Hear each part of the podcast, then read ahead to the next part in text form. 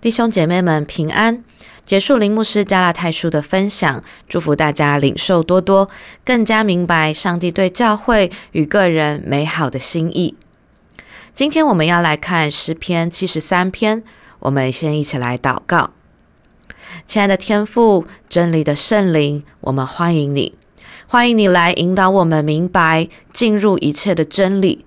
把将来的事、关于我们的事告诉我们，让我们听见你的心意，开启我们，让我们进入你话语大能与生命改变之中。祷告，奉耶稣基督的名，阿门。诗篇七十三篇，亚萨的诗。神实在恩待以色列那些清心的人。至于我，我的脚几乎失闪，我的脚险些滑跌。我见恶人和狂傲人想平安，就心怀不平。他们死的时候没有疼痛，他们的力气却也壮实。他们不向别人受苦，也不向别人遭灾。所以骄傲如链子戴在他们的项上，强暴像衣裳遮住他们的身体。他们的眼睛因体胖而突出，他们所得的过于心里所想的。他们讥笑人，凭恶意说欺压人的话。他们说话自高，他们的口亵渎上天，他们的舌毁谤全地。第十节，所以神的名归到这里，喝尽了满杯的苦水。他们说：神怎能晓得？至高者岂有知识呢？看哪，这就是恶人。他们既是常享安逸，财宝便加增。我实在突然洁净了我的心，突然洗手，表明无辜，因为我终日遭灾难，每早晨受惩治。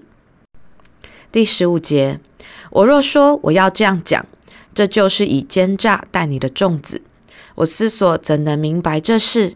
眼看实系为难。等我进了神的圣所，思想他们的结局，你实在把他们安在滑地，使他们掉在沉沦之中。他们转眼之间成了何等的荒凉！他们被惊恐灭尽了。人睡醒了，怎样看梦？主啊，你醒了，也必照样轻看他们的影像。第二十一节，因而我心里发酸，肺腑被刺。我这样愚昧无知，在你面前如畜类一般。然而我常与你同在，你搀着我的右手，你要以你的训言引导我。以后必接我到荣耀里。除你以外，在天上我有谁呢？除你以外，在地上我也没有所爱慕的。我的肉体和我的心肠衰残，但神是我心里的力量，又是我的福分，直到永远。二十七、二十八节，远离你的必要死亡，凡离弃你行奸淫的，你都灭绝了。当我亲近神，是与我有益。我以主耶和华为我的避难所，好叫我述说你一切的作为。今天我们所看的诗篇七十三篇是亚萨的诗，亚萨后续会陆续出现，所以我们今天先稍微来说一下亚萨是谁呢？亚萨他是立位人，大卫的三位诗班领袖之一，他也负责教导家中立位子女敬拜神、办理神殿中的事务。他也被后代称为先见。亚萨这个名字的意思是收集。我觉得，也许他擅长观察，收集自己与人们心中的感受、想法，也带到神的面前祷告，才能做出这些精彩的诗篇。收录在圣经当中，亚萨的诗篇总共有十二篇，就是诗篇五十篇、七十三篇到八十三篇。当年约柜迁入耶路撒冷的时候，亚萨跟乐师们在约柜前行奏乐、敲鈸、吹号、鼓瑟、弹琴。大卫也用他的诗歌颂扬赞美耶和华。以色列民从巴比伦回国的时候，其中有歌唱的亚萨的后裔一百二十八人。所罗巴伯率领犹大人回国建殿的时候，亚萨的子孙也都敲鈸，彼此唱和赞美耶和华。那亚萨的部分，我们介绍到这里。在诗篇七十三篇的部分，首先我们要看第一个段落一到九节。第一节，亚萨说：“神实在恩待以色列那些清心的人。”清心的人就是指在心思意念很干净，没有太多邪恶误会、不轻怀疑的这类想法的人。他们专心注目神，一心思想天上的事，心无旁骛，所以不容易被地上眼见的环境所迷惑困扰。如果照我们对大卫的认识，大卫可能会说：“我自己就是那清心的人，我也想成为那清心的人。”亚萨却在第二节那里说：“至于我，我的脚几乎失闪，我的脚险些滑跌。”意思就是说，我不是清心的人，我都快要跌倒了，我信心要崩盘了，我的信念跟价值观受到强烈的冲击，我快要失去对上帝的信心了。不知道弟兄姐妹有这样子的感受过吗？看完这首诗，我们今天可以知道要如何面对信心不足、将要跌倒的时候该怎么办，这个世纪大难题了。亚萨说：“有些人内心没有这些问题，他们可以心无旁骛的专心跟随神，这样的人是被上帝恩待的。但有些人就是我，我不弄清楚，我没有办法跟随神啊。特别是什么问题呢？”第三节到第九节，我们看见亚萨内心充满的想法，让他无法专心追求神的这些情绪想法是什么呢？亚萨觉得不公平，恶人的报应呢？一人为何受苦呢？有些人作恶多端，为什么他们的人生也能顺风顺水呢？为什么他们很富足，生活和乐，没有灾祸，没有报应呢？这些恶人连死的时候都很安详，力气强壮，不像人们受苦，没有祝福，出现意外灾害。甚至这些恶人穿戴骄傲、强暴，饮食太好、太胖而眼睛突出，想要的东西唾手可得，还多得。他们欺负人，嘲笑人。不仅如此，他们还毁谤神，毁谤世上所有的万物。上帝，你不公平！亚萨为着恶人愤愤不平。这些是你的心声吗？是不是很被同理呢？这是很人性的发言了。接下来我们看下个段落，第十到十四节。亚萨愤愤不平，不只是为了自己，也为了神的选民以色列人。好像以色列人看懂，原来作恶也没事啊，生活和乐。那我们为什么还要遵守神的命令这么麻烦呢？以色列人就如此被恶人吸引，转去作恶，依从外邦人的行为，跟他们一起喝满杯的苦水。借指以色列人也跟恶人一起进入这个使恶人堕落的世界了。神的名说，上帝不会知道的啦，就算知道，他也不会立刻审判的。不然那些恶人怎么可以这样安乐？就算要审判，也是他们先受审啊！他们以为上帝不审判，是因上帝看不到，上帝不知道，上帝没有作为。亚萨说：“这就是恶人安逸于现在的状况。”而我呢？亚萨内心觉得自己敬畏神，持守圣洁，遵行神的律例，远离罪恶，都是徒然的。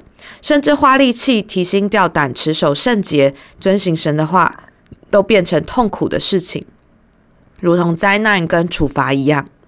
亚萨自己问自己说：“那我还要继续坚持下去吗？”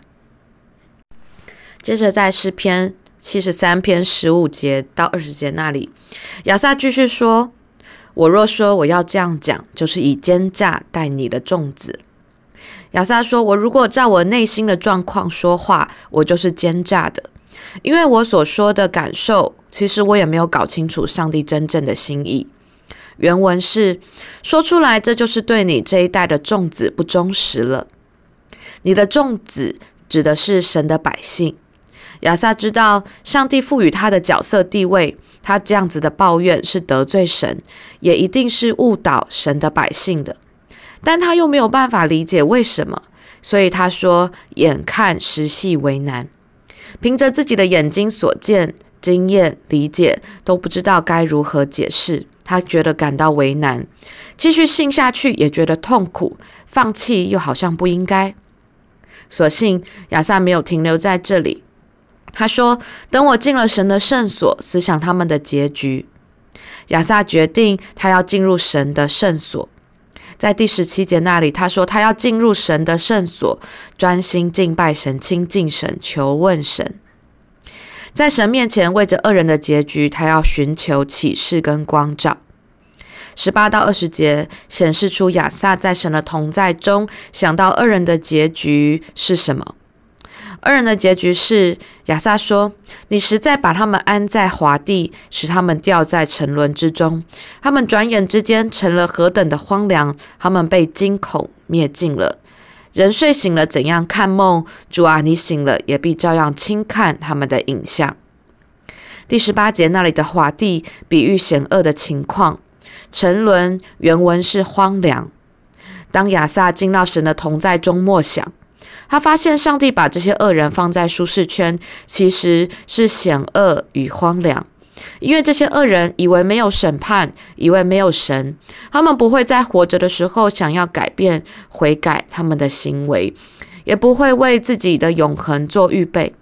转眼之间，当死亡来临，在人世上物质的富足，转眼什么都变成没有，剩下他们对死亡跟永恒无知的惊恐跟恐惧。人睡醒了看梦，大部分都是忘了就算了，觉得梦嘛没什么的。当上帝醒了，审判来了的时候，上帝也必轻看这些恶人，觉得忘了就算了，他们在神的眼中没有什么重要的。第二十一到二十六节，当亚萨在神面前想完恶人的结局，亚萨恍然大悟。上帝回答了他的问题，他发现自己被光照，感觉内心发酸，肺腑被刺，在神面前无法隐藏自己之前的疑问想法，在神面前就如同动物一般愚昧无知。怎么用眼见代替了自己对神的信心呢？以致自己一个有永恒应许的人，竟然会抱怨神，嫉妒恶人们如梦一般在神面前无足轻重的人生。亚萨悔改认罪，转而跟上帝说：“主啊，我要常常跟你同在。”求你抓牢握住我的右手，以你的话语引导、劝告、提议，以后我终究走到有主同在的永恒祝福中。相较于他之前在考虑要不要弃掉上帝的律例，他觉得遵行着很疲惫无用。现在亚萨请求神不要停下那些劝告、引导的声音。亚萨想明白了。人生最重要的，并不是追求无病无灾、心想事成，或者是安逸富足。人生最重要的，也不是作恶跟报应，也不在乎自己的判断。亚萨相信，除了眼睛所见的世界，更重要的是天上的，是个人与神的关系。所以亚萨说：“除你以外，在天上我有谁呢？”除你以外，在地上我也没有所爱慕的。世人所追求的，转眼之间成了何等的荒凉。而我即使肉体衰残，仍然有神是我心里的力量，又是我的福分，直到永远。我只要紧紧抓住上帝就好了。最后一段二十七到二十八节，亚萨仿佛在这里做了一个总结，说：远离你的必要死亡。凡离弃你行邪淫的，你都灭绝了。但我亲近神是与我有益，我以主耶和华为我的避难所，好叫我述说你一切的作为。亚萨知道远离神的必会灭亡，犯罪的也只有死亡这条路。亚萨下定决心亲近神，以神为他的避难所，即或再遇到逼迫、嘲笑、欺压，上帝都是他的保护，还要成为为主而活的人。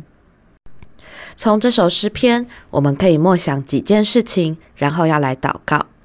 第一个，我们是清心的人吗？在你的内心有没有什么疑惑，阻碍你追求神？或者是在追求神的时候，你是心无旁骛、全心全力、专心注视神的心意吗？如果是，你可以感谢神，因为你是被上帝恩待的。第二个。如果我们不是清心的人，有时候觉得自己都快要跌倒了，信心要崩盘了，信念跟价值观受到强烈的冲击，要失去对神的信心了，心中时常有疑惑，信心不坚定吗？不论你所想的是什么，我们看见亚萨很诚实的来面对，他去找神，让我们也成为内心诚实面对且寻求神的人。承认主啊，我不是清心的人，我承认我有疑惑不明白的地方，但我要求问你。亚萨在意的是世上的公平。也许你在意的问题跟亚萨不一样，但也使你对上帝打个问号。那你在意的问题是什么呢？你在意的是什么？今天把它找出来吧，不要再让这样子的问题阻隔你与上帝的关系。也许是一个情绪，也许你在跟神赌气，或是跟别人比较。为什么状态打抱不平吗？为什么你觉得世界上会有战争？为什么有天灾？或是你对真理觉得不满，觉得守着圣洁或神的话很麻烦？现在把你在意的，也许写下来或记录下来，一点点时间来做这个祷告好吗？来到主的面前，承认主啊，是的，我有疑惑，我有不懂，我要求问你，我要跟亚萨一样，去到你的同在当中。我要祷告，默想求问你，天父，我知道有人的答案，但我现在要获得上帝版本的解答。一点时间，我们安静下来，你可以写下来或者祷告。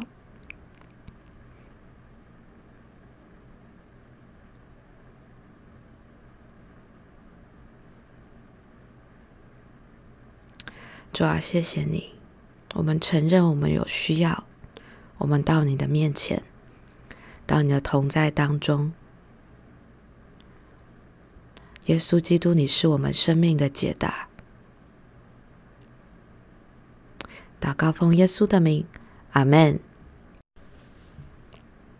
第三个，我们要来看亚萨在寻求神后，他容许自己被神光照，内心肺腑被上帝刺透，他愿意在思想与价值观悔改，归向神。当我们带着生命的问题、不满与疑惑，你准备好被神光照吗？你愿意经历内心向神敞开，没有隐藏，肺腑内心发酸，悔改跟责备自己吗？当我们去到神面前，能够经历这些是美好的。约翰福音十六章第八节那里说：“他既来了，就要叫世人为罪、为义、为审判，自己责备自己。”这就是圣灵的工作之一。如果你很久没有这样的经历了，来到主的面前祷告，说：“主啊，我愿意再向我的生命说话。我要经历生命的成长、成熟，我要更认识你。”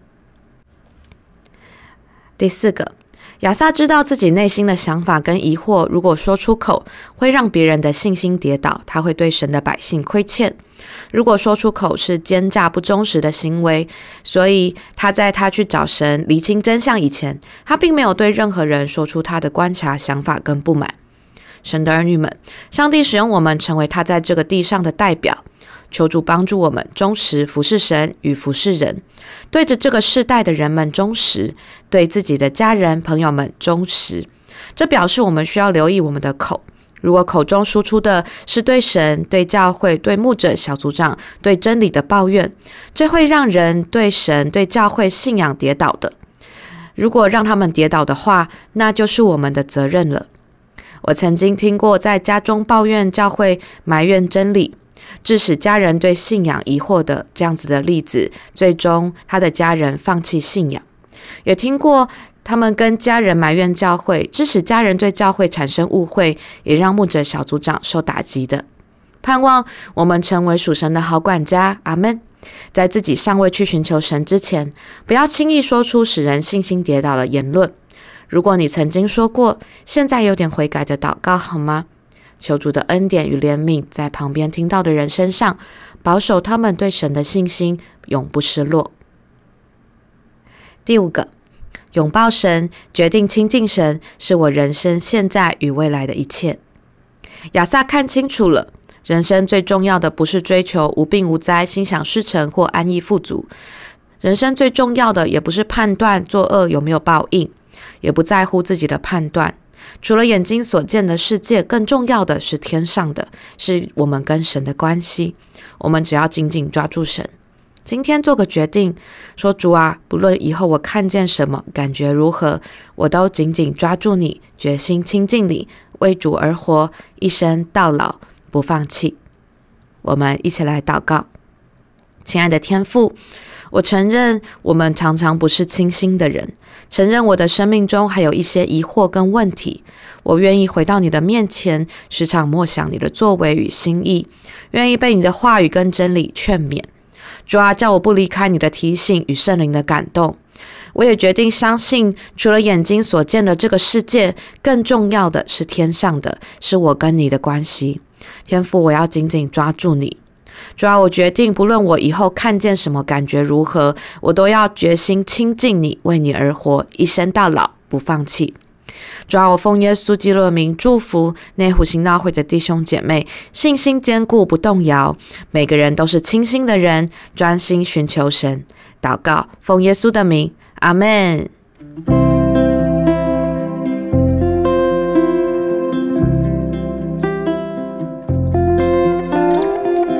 你喜欢我们的分享，欢迎按赞、订阅、开启小铃铛。愿神的话每一天成为我们随时的帮助。你也可以把连接传给需要的人。愿上帝祝福你。阿门。